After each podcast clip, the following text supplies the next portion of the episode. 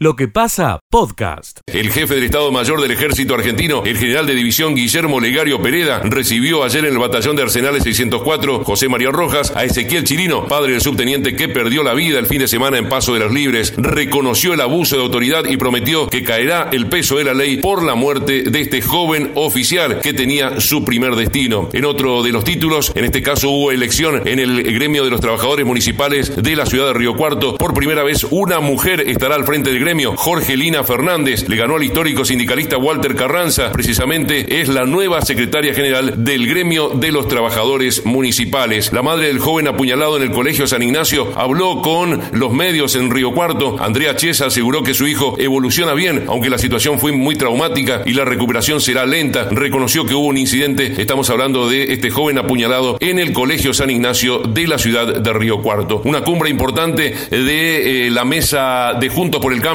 se va a realizar en el transcurso de esta jornada después de las 10 de la mañana en la Sociedad Rural de Río Cuarto. La presencia de varios dirigentes, Gerardo Morales, Miguel Pichetto, en principio Patricia Bullrich también, en principio no estaría llegando Mauricio Macri, se espera por la llegada de Ramón Meste también, Luis Juez, entre otros representantes, mm, Alfredo Cornejo estará presente también, eh, son los integrantes de la mesa de Juntos por el Cambio, muchos representantes de los integrantes de esta coalición política van a estar desde las 10 en la Sociedad Rural de Río Cuarto. Escucha lo mejor de lo que pasa. El intendente de Ordóñez, Pablo Guevara, respondió a las críticas que esgrimieron la semana pasada los dirigentes de la unidad vecinalista de Ordóñez. Caón y Franceschina habían dicho que no había una política de vivienda en la municipalidad de Ordóñez, que no estaba claro cómo se adjudicaban los terrenos, que habían retrocedido 20 años y que había una especie de anarquismo en la localidad. El intendente de Ordóñez respondió a todas estas críticas y además hizo un anuncio. Desde nuestro municipio hemos construido cuatro viviendas con fondos propios y estamos anotados también en el Plan Nacional de Vivienda, donde tenemos 10 viviendas, lo que pasa es que está parado. Cuatro viviendas hicimos nosotros. Fueron entregadas, adjudicadas, llamamos a licitación, las cuatro ya están viviendo en el lugar. Guevara confirmó que en los próximos días oficializará su candidatura a la reelección por un periodo más como intendente de Ordóñez. En otro orden de cosas, esta mañana inauguran un centro de zoonosis en la municipalidad de Justiniano Pose, un quirófano donde se van a realizar las castraciones por parte de la municipalidad. Desde Radio Sudeste en Justiniano Pose informó Adrián Leonardi. Escucha lo mejor de lo que pasa. El vicegobernador en la ciudad de Las Varillas, en un acto en la Casa de la Historia, la Cultura y el Bicentenario, anunció la construcción de un polideportivo para esta ciudad que estará ubicado en el barrio central argentino. A tal fin rubricó un convenio para que se dé la ejecución del mismo. En la ciudad, acompañado del ministro Sergio Buzo, hicieron entrega de una camioneta a la patrulla rural con base en esta zona. Además, el mandatario provincial se tomó el tiempo de recorrer todas las obras que la provincia tiene en ejecución en la ciudad de Las Varillas y que las acompaña monetariamente. Así fue que pasó por la obra de la Escuela Proa para ver su grado de avance. A metros de allí se dirigió hasta lo que será el Parque de la Familia y donde actualmente también se hacen trabajos en el terreno. La Escuela Proa tiene un avance de obra del 85% y el mandatario provincial manifestó que esperan que antes de final del año esté terminado el edificio en cuestión para que el año próximo los alumnos puedan empezar el ciclo lectivo 2023 en el nuevo establecimiento. Cerrando la visita se llegó a recorrer también la obra de cloacas que se está ejecutando en la ciudad de Las Varillas. Desde Las Varillas informó Dolly Agüero desde Radio Regional. Escucha lo mejor de lo que pasa. Empezamos con información del ámbito judicial. El próximo lunes, la fiscal, la doctora Juliana Companis, va a indagar a los padres de Lázaro Sosa Sánchez. Recordamos que Lázaro, un niño de cuatro meses, que ingresó al Hospital Regional Pasteur, donde falleció por lesiones que sufrió por ser víctima de maltrato infantil. Sus padres están imputados por homicidio calificado por el vínculos. En la mañana de hoy, muy temprano, hubo un accidente de tránsito aquí en barrio La Madrid, casi con la Bianchi y esquina Tucumán colisionaron por causas que se tratan de establecer dos motocicletas. Una de ellas, su conductor terminó dándose a la fuga. La mujer herida eh, fue derivada hacia el Hospital Regional Pastel con traumatismos de hombro. Ayer en la región, en horas de la tarde, hubo un accidente de tránsito. El accidente de tránsito entre un automóvil y una camioneta. En el vehículo menor iban tres hombres de Villanueva. Su conductor de 37 años, 41 y 31 años para los acompañantes. Fueron derivados al hospital. En un ratito estamos con el estado de salud de estas personas de Villanueva. Escucha lo mejor de lo que pasa. ¿Cómo el país no va? Mal, mal, mal, mal. Primero te pregunto, Luis, ah. ¿cómo has pasado la noche? No, frío. Ya venimos hace dos noches. Mucho frío. Pero bueno, estamos ya como acostumbrados. ¿De dónde venís? No debería, eh, no debería pasar todo esto, pero bueno. Contanos de dónde venís y, estás parado ahí cuando, ¿cómo es la, rutina que estás teniendo? No, no, nosotros somos autoconvocados de acá de la ah, zona, somos de acá de Jesús María. Perfecto, perfecto. Eh, de manera que vos te podés volver a tu casa. Exactamente, sí. Ah. Pero estoy acá en el corte, yo me voy a bañar y vengo. Voy a bañarme y vengo y duermo en el camión lo mismo. ¿Y le puedes pasar a los muchachos que vienen de lejos un poco de comer y algo sí, acá, acá a los que se quedan a la noche o al mediodía, eh, se, les, se les ofrece si quiere venir a comer, algo viene. Y el que no, bueno, están en ello. Claro, porque me imagino que uno está sentado arriba del camión y por momentos, si te llegas a bajar a comprar algo, mira si liberan un poquito la ruta para avanzar, se complica. Hay que volver rápido. Exactamente. Claro. Mira, te digo, acá los cortes que estamos haciendo de, de de las 9 de la mañana a 13 horas. Después, de 15 a 20 horas. De las 23 horas a las 06. Claro, o sea que... Es accesible a, comparación de otros cortes que se están haciendo, que los tienes 10, 12, 14 horas. Bueno, y che Luis, ¿y qué onda con el gasoil? Hoy, por ejemplo, ¿hay novedades? ¿No hay algo? Mira, no hay ninguna novedad de nada por el momento. El gobierno la reunión la dio el, eh, la dieron para el 29. Sí, sí, sí, sí. Parece espero, que espero que sea verdad que que no anden con charla ni con mentira y todo eso. Bueno. Supuestamente el ministro de Transporte dijo sí que los va a atender el, día 29. Lo que parece que hay, Luisito, parece, ¿no? Eh, que hay un un chisporroteo ahí entre el kirchnerismo que está manejando la Secretaría de Energía y el mismo gobierno. O sea, viste que hay una interna ahí. Bueno, eh, eh, parece que hay diferencias y con el gasoil no se ponen de acuerdo. Mientras tanto, está pagando el pato la producción y todos los que necesitan del combustible. Necesitamos el combustible. No, no solamente la producción, lo estábamos padeciendo. Esta es una interna como todo entre ellos. La pelea entre el gobierno, entre ellos. Pero ¿quiénes pagan nosotros? Nosotros somos todos nosotros, todos los argentinos. No solamente el camionero, ¿eh? Ojo. Porque hay mucha gente que está confundida. Ah, nos tratan los tiros de camioneros sucios, de camioneros quilomberos, vayan a trabajar muertos de hambre. No, están equivocados. Si esto nos afecta a todos, a todos, simplemente que por ahí no se dan cuenta. Ellos. Sí, se entiende. Porque se entiende. a ellos también les, a ellos también les afecta que les sube el combustible. Y no solamente el combustible, porque el combustible va de la mano todo lo que viene por atrás. Claro. ¿O no? Claro, claro, claro. Esa es la famosa cadena que todos conocemos en la Argentina. Vos sabés que ahí el secretario de Energía, Darío Martínez, que pertenece al kirchnerismo, eh, justifica la falta de gasoil eh, argumentando que hay una demanda récord. Pero ¿y antes cómo era? vos que sos eh, un productor de de febrero hacia atrás trabajamos normal, comprábamos combustible tanque lleno.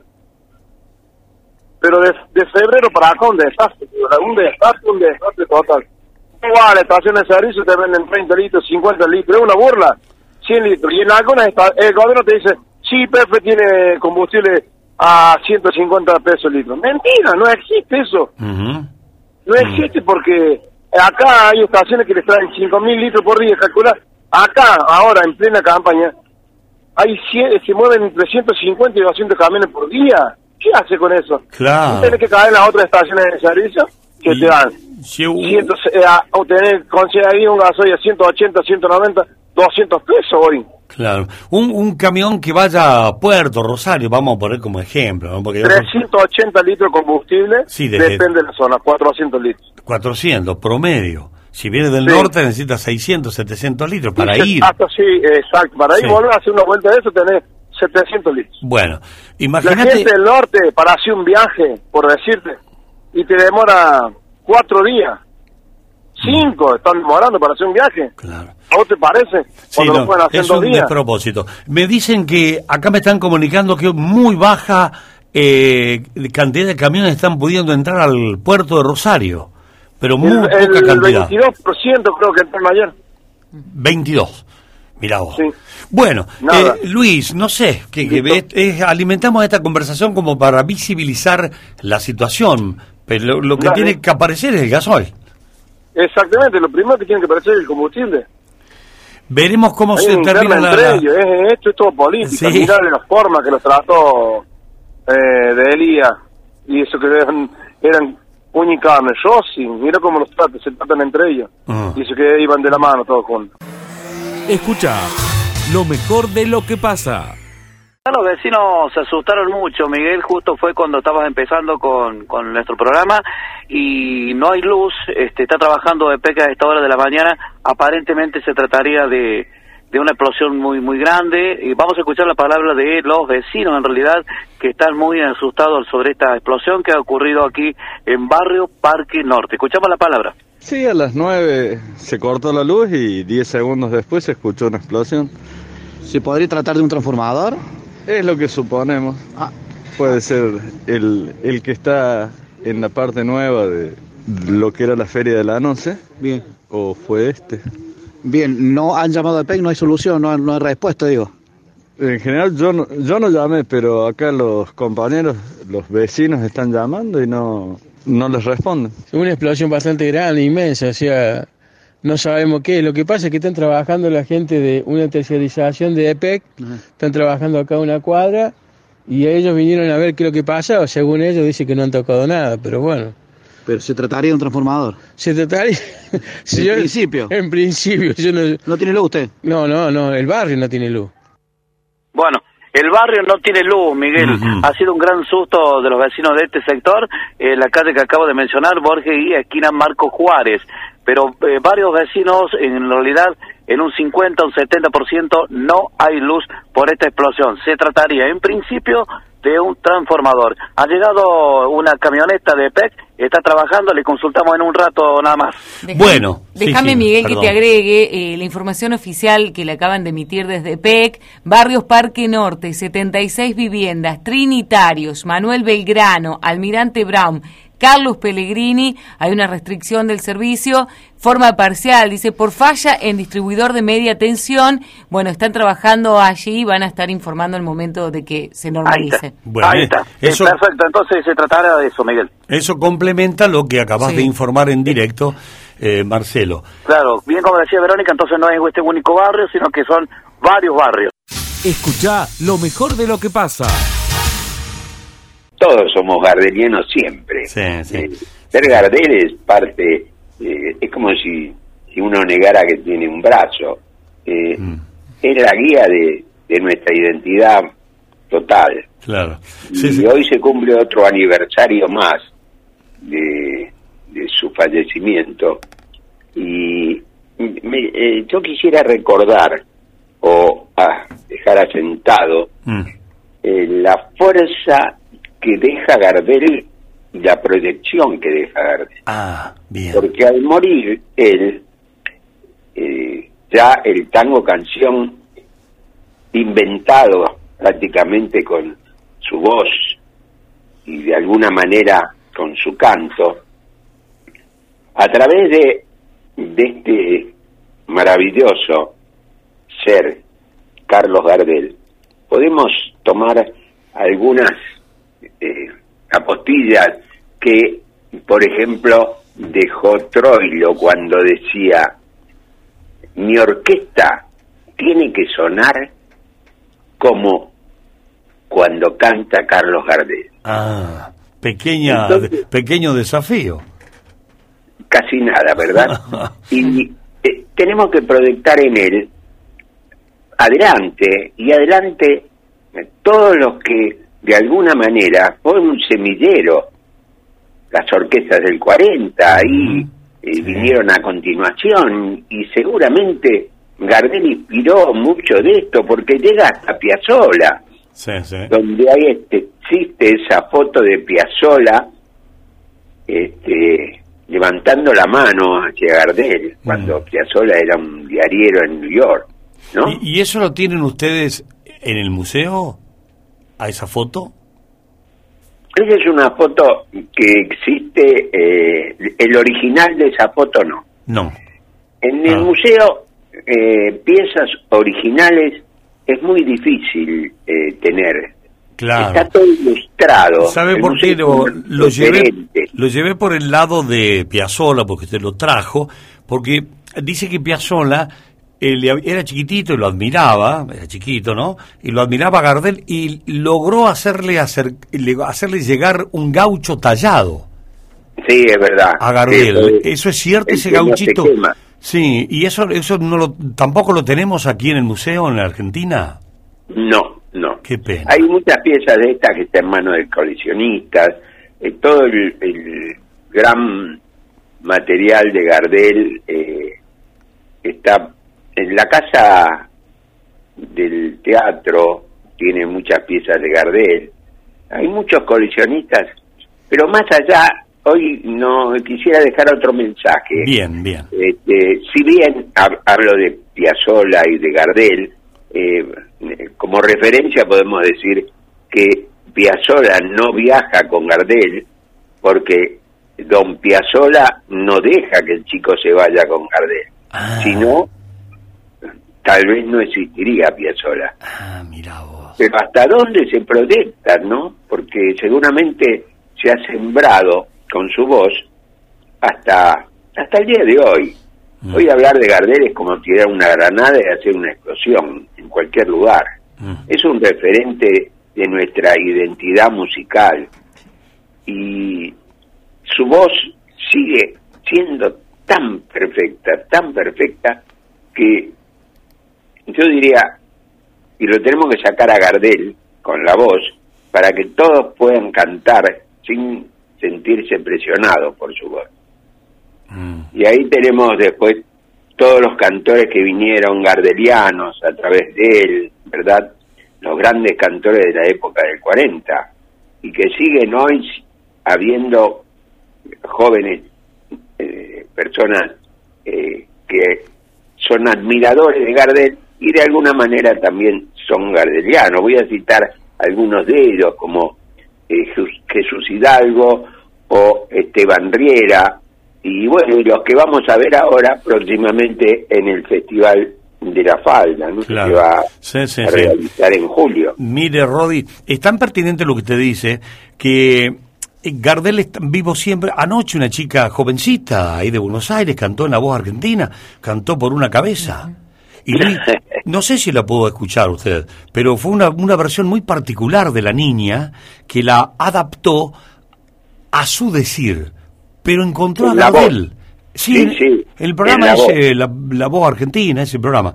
Ahí se presentó la chica Sotera, que es de ahí de Buenos Aires. Mire, la verdad que sorprendió, hizo una versión de, del tango de Lepera y Gardel, que nos sorprendió a todo, el jurado quedó atónito. Mire si tiene Claro. vigencia Gardel, mire, mire. El arreglo fue muy bueno para llevarlo al, al hoy, ¿no? Sí. Sí, sí. Yo creo que hay, hay que aceptar los cambios porque es la única manera de que nuestro tango siga vivo. Así como un día aceptamos eh, la música de Piazzolla, Julián Plaza, otro gran, gran músico que fue un- de alguna manera este, renovando todo esto. Sí, y esta chica que aparece y canta esto, y bueno, habrá otros que hacen otras, otros temas de Gardel renovados. Pero lo Este importante, tema- lo importante es que hagan un tema de Gardel. Y de Claro. Lepera, claro, eso era importante. Querido Rodi, muchas gracias por darnos este momentito. Estamos aquí en la radio en Villa María y como somos todos argentinos, eh, Gardel no escapa a nadie. Eh, así que denos la dirección, por favor, del museo. Hay mucha gente que escucha, cuando se dé una vueltita por la CAPI, puede ir a verlo. El museo Casa Carlos Gardel, porque es la casa que Gardel compra a la madre. Ah, no es la de la eso es un museo casa. Es un museo pequeño, pero es el segundo museo más visitado de la capital. El primero es el Evita y el segundo el Museo de Carlos Gardel. Bien. Eh, está en la calle Jean Lloré. ¿A Jean Lloré? 735. Bueno, pleno corazón del abasto. Escucha lo mejor de lo que pasa.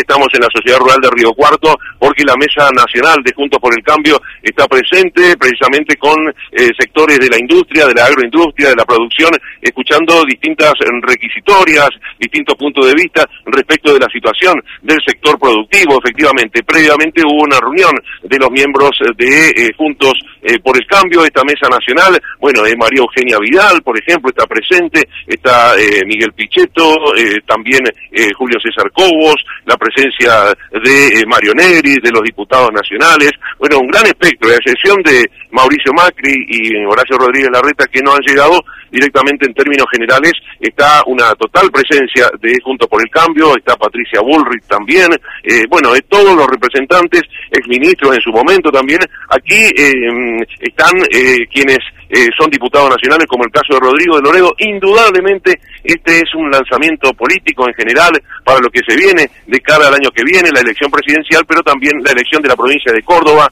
indefectiblemente va a tener que haber eh, internas, es el resumen general lo que surgió aquí, y con eh, la insistencia desde el radicalismo para tener cabeza de lista, porque no a nivel eh, presidencial dentro de Juntos por el Cambio y a nivel provincial. Bueno, el diputado nacional Rodrigo de Loredo, uno de los que estaba presente, esto dialogaba hace algunos minutitos.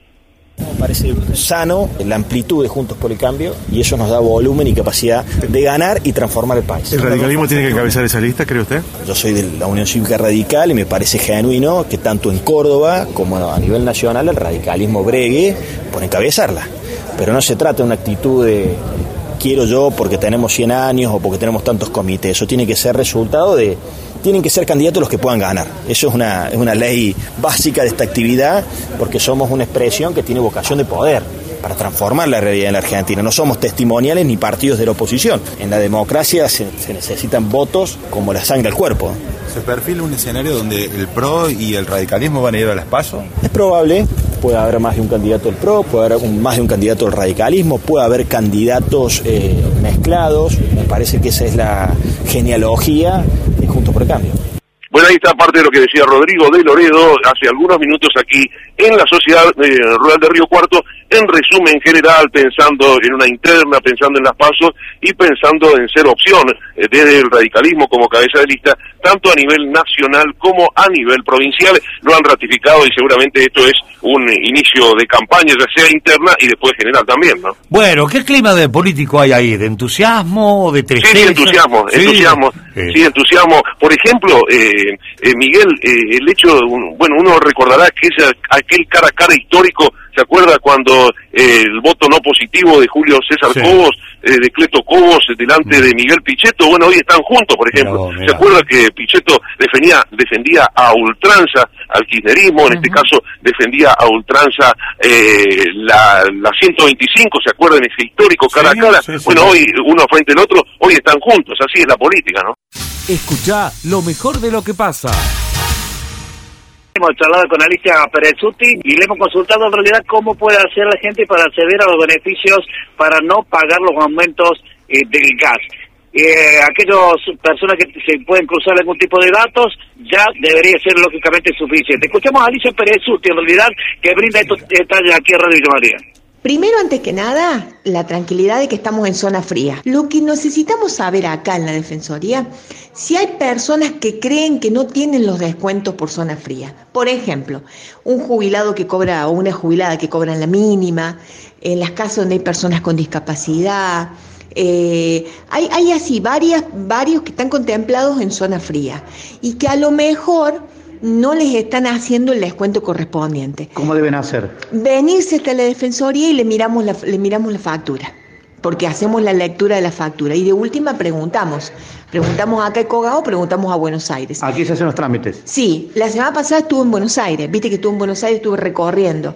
Y entre otras cosas, con la Defensoría del Pueblo de la Nación nos comunicamos con Enargas, que Enargas van a venir la semana que viene. ¿Se ha dado algunos casos que la gente tiene la boleta mal, no?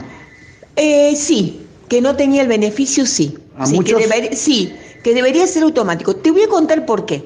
A lo mejor en, en tu casa, mira, te cuento por qué. Tu casa figuraba que tu, tu hijo, el domicilio de tu hijo, por ejemplo, figura en tu casa.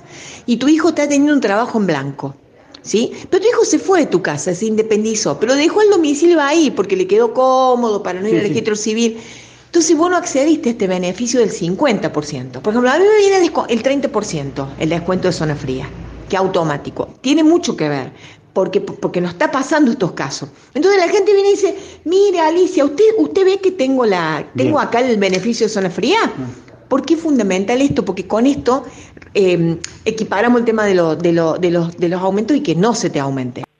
Bueno, ahí está la palabra de Alicia Perezuto. Recordamos la atención al público en que funciona de lunes a viernes de 7 a 17 horas, calle Chile 327. Miguel.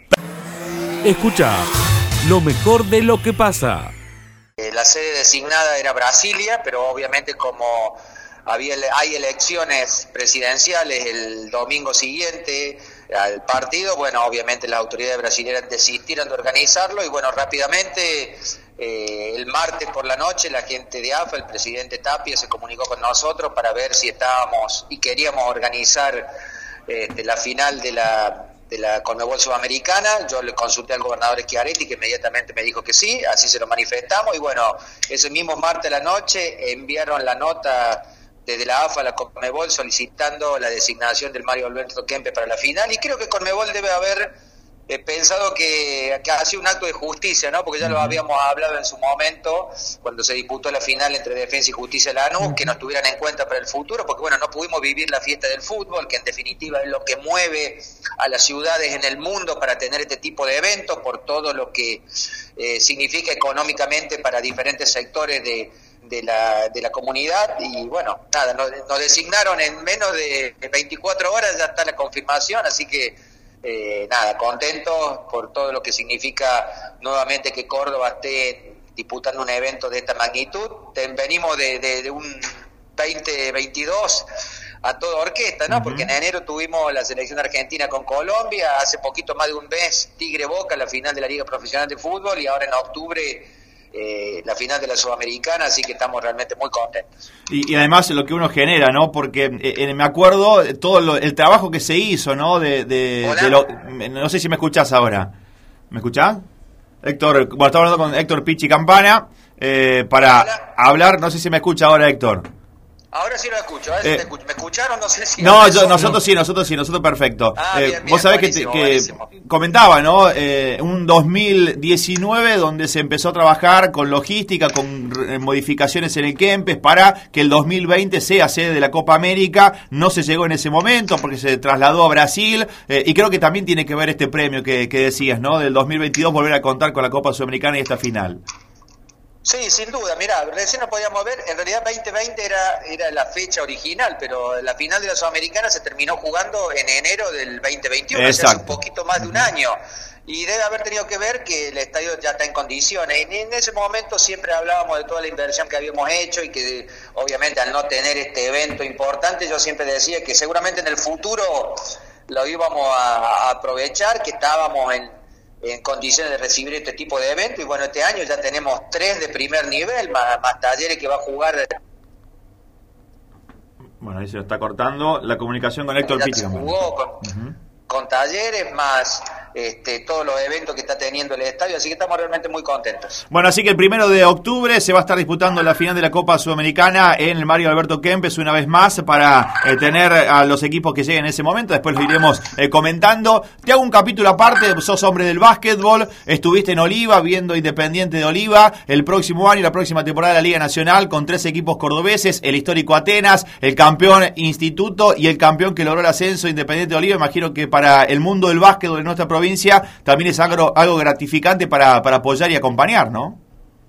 Sí, sí, la verdad que primero felicitar a los dos equipos, Instituto que logró el ansiado título en la Liga Nacional después de muchos años de esfuerzo, Independiente de Oliva que bueno, en su primera participación tuvo una temporada excepcional que también llegó a la máxima categoría, así que y bueno, conjuntamente con otros equipos también, como, como Parque, que han tenido muy buena actuación en el torneo de, ascenso, ni hablar de lo que es el fútbol, ¿no? Con, Talleres jugando la Libertadores, Belgrano Instituto siendo protagonista, Racing también, eh, Argentino en Montemaí también. Eh, en definitiva, el deporte en general está realmente muy bien en Córdoba, hay un gran un gran desarrollo. Vemos los clubes, mira, esto es un comentario aparte de la parte profesional. Eh, los clubes están teniendo un desborde de actividad impresionante, ¿no? Yo que recorro toda la provincia y estamos en un momento muy bueno para el deporte y eso es muy saludable. Escucha lo mejor de lo que pasa. El jefe de gabinete, el doctor Héctor Muñoz, y el responsable del Consejo Municipal de Adicciones, doctor Julio Tavares, brindaron algunos detalles sobre las actividades previstas para el próximo domingo por el Día Internacional de la Lucha contra el Uso Indebido y el Tráfico ilícito de Drogas. Vamos a escuchar la palabra de Tavares. Esta actividad va a ser en el Parque Pereira Domínguez de 15 a 17 horas. Tavares decía esto hace algunos minutos. El día 26, que es el día domingo, se va a hacer en el Parque Pereira Domínguez. Vamos a hacer una tarea de concientización con usuarios, con familiares de usuarios y con personal del Consejo Municipal de Adicciones para generar concientización acerca de esta problemática. Pero después el resto de los días nosotros venimos trabajando, como comentaba Héctor, en, distintos ámbitos.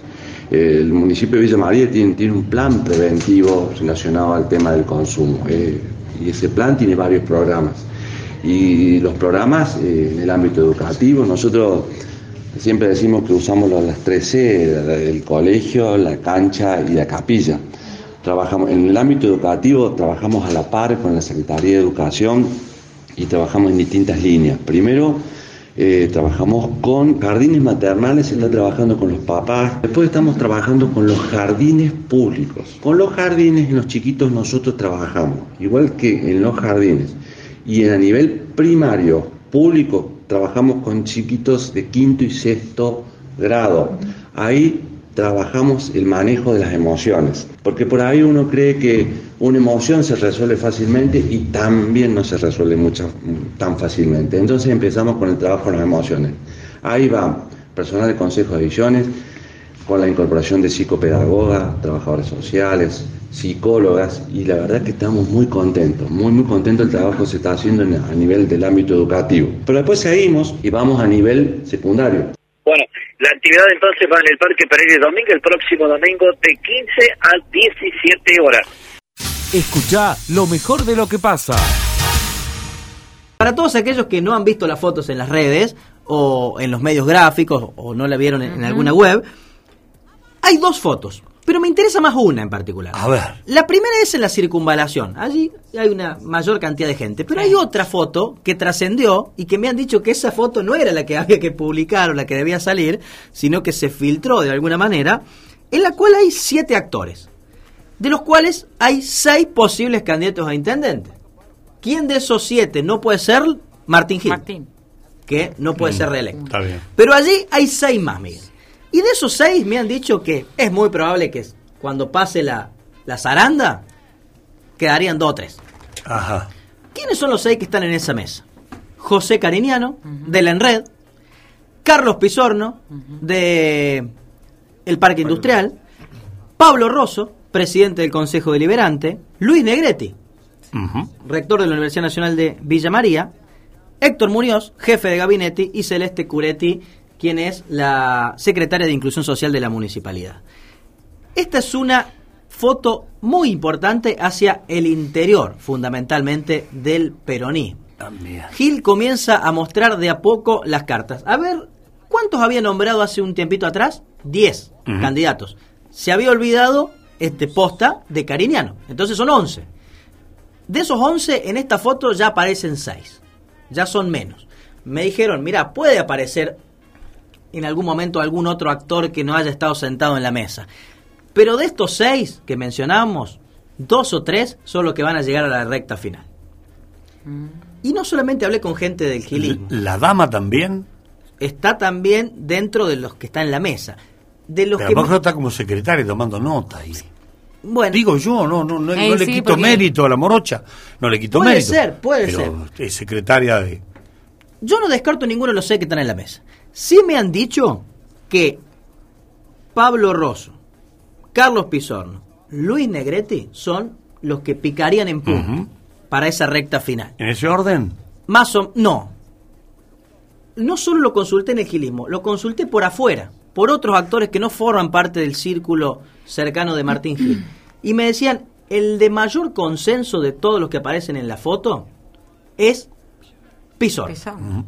Es Carlos Pizorno, por su trayectoria empresarial, por su peso político, por el apellido, por su trabajo en el parque industrial y porque tendría mayor consenso con los otros actores, ¿no? Del esqueretismo, del acastelismo, etcétera, puede ser Pizorno. Pero claro, cada uno de los otros espacios políticos va a querer un candidato, ¿no? Inclusive me decían que están midiendo o podrían medir a José Escamilla por el lado del acastelismo como una posibilidad de negociación también, además del propio Acastelo y del propio Juan Pablo Inglés. Está Marcos Bobo también. Sí, claro. Está Nora Vedano, para mencionar algunos. ¿Y Nora, Nora también tiene pretensiones No, por de ahora volver a no. la intendencia? No, no, no. Ah. No, no. Pero digo que es una actor, actora importante dentro del ¿Y justicialismo. estaría en esa mesa? En el caso de que quiera. Mm, no creo.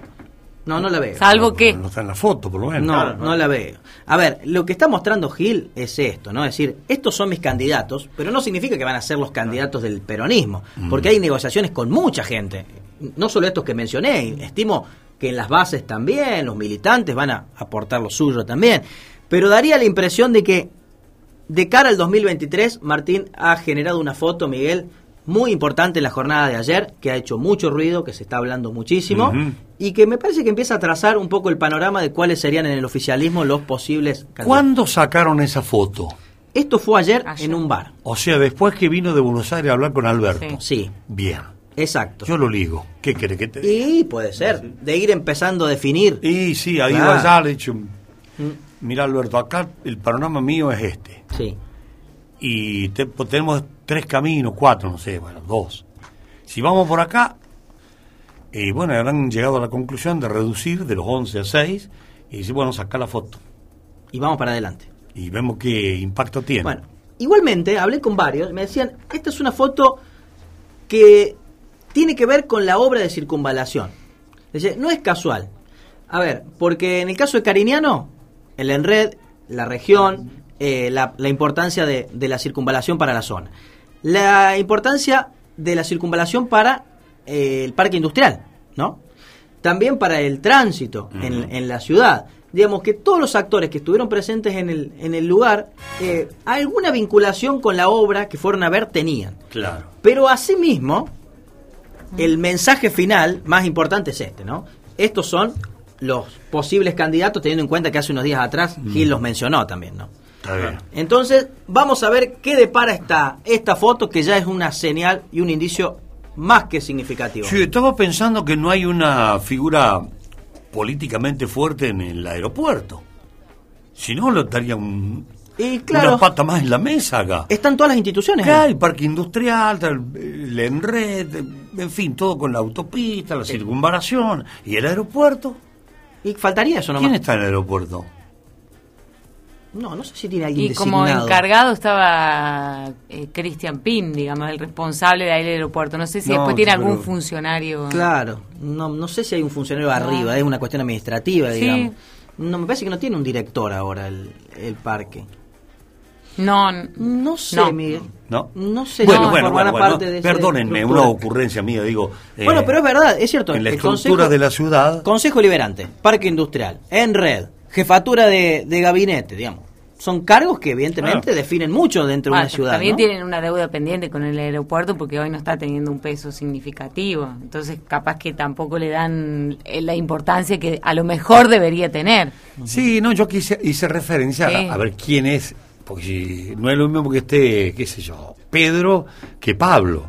Si Pedro tiene peso político, por más que esté en, eh, en el hogar de ancianos, va a estar en la mesa.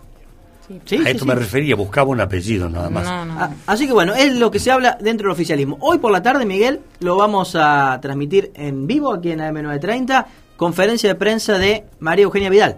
Está llegando de Río Cuarto, la Sí. ex gobernadora de Sí, sí, sí. Buenos Aires. Bueno, Bien. la vamos a tener en vivo, seis y media de la tarde, la conferencia de prensa. ¿Va a venir acá al estudio? No, en la sede del PRO. ¿Por qué no vienen acá? Si no sé, siempre los invitamos, ¿por qué no vienen? Que, Karina, Darío, cuando nos necesitan nos llaman. Nosotros también necesitamos alguna vez tener una figura política sentada acá. Sí. Hagamos un poquito. Yo entiendo que debe ser por una cuestión de, de agenda, ¿no? Por alguna cuestión de tiempos, una sola conferencia y, y listo, ¿no? Pero estaría buenísimo, ¿no? Que pudieran estar aquí en el, en el piso algún día. Bueno, pero tradicionalmente es como que ellos no, no tienen mucha relación con los medios del, del interior. Es más que nada por... Bueno, pero no nos Sí. va a criticar. ¿no? Le pedimos que alguna vez nos hagan una... pero si somos un medio de difusión, puede venir un rato acá al estudio, ten- Sí. tan coqueto que tenemos acá. Bueno, una vez Bueno, es una a Macri. chance nomás, mano, bueno. mano a mano con Macri tuve una vez, antes de que sea eh, Es que presidente. Macri, y sí, porque vino, a- era, vino a la Peña de Boca. Sí, a la, a la Yo Plaza también lo crucé. Centenario. Yo lo crucé de ahí de la Peña y lo traje para acá. Ah, mira. Pero claro, no era nadie. Ah, claro, claro, estaba más disponible. ahora. bueno, y conclusión entonces, de los 11 bajamos a 6. A seis, y de Pero yo hago Y foco... yo de en- los seis bajo a tres. A tres, yo también. Sí, eh, la, la- la señora. No, no, de a tres. eh, Y para mí en este orden, Pisorno, eh, Negretti y Rosso. Sí, coincido. Coincido también. Ojo con, Estamos ojo conectados. con la posición y, y la fortaleza política para pedir y antecedente que tiene Cariñano. ¿eh? Ojo, sí. Le pueden y que complicar la vida. Si no le damos el- hace mucho. Capaz que le den el tercer lugar ahí, pasen, desplacen a Rosso a cuarto. Sí, yo cuando hablé con alguien muy ligado a Martín Gil días atrás, Miguel, me Mm. nombraron inclusive dos, Mm, Negretti y Pizarro. sí. Ah. Pero bueno, Rosso también está allí porque fue intendente dos, dos años y, y también... Bueno, por algo importante. viene apareciendo en las últimas fotos en, en todas. Para mí es una forma también de ir posicionándolo, de ir haciéndolo visible para que los jóvenes vayan refrescando ahí de, de la cara cada vez que lo vean, Sí. ¿no? ¿Cuántas veces aparecía es- antes Pisorno en actos oficiales? Nunca. Bueno, nunca. Nunca. Eh, Nunca. Es en estos días nada Bueno. más y tiene que ver con, con esto, ¿no? Obviamente, es la mecánica y la dinámica de la política que así se maneja, que hay que mostrarse, si no. Tal cual. Está decidida, la, se ha tomado la decisión, tiene que ir. Acá no hay lunes, martes, domingo, noche, día, es así. Bueno, y hay una instancia más a esta, Miguel. Ver luego cómo miden las encuestas. Porque lo que se busca es la instalación de posibles candidatos, ¿no? Después lo que se hace es medir en las encuestas si prenden o no prenden, Claro. si la Claro. gente acepta o, Claro. o rechaza. Entonces vamos a ver dentro de unos meses qué dicen las encuestas. Veremos. Listo, Martín. Nos vemos en la jornada del lunes Que tengas un lindo fin de semana. y a la tarde conclusiones. Sí, sí, de 18 a Vamos a 19 escuchar a la señora ahí. con María Eugenia. Lo que pasa, podcast.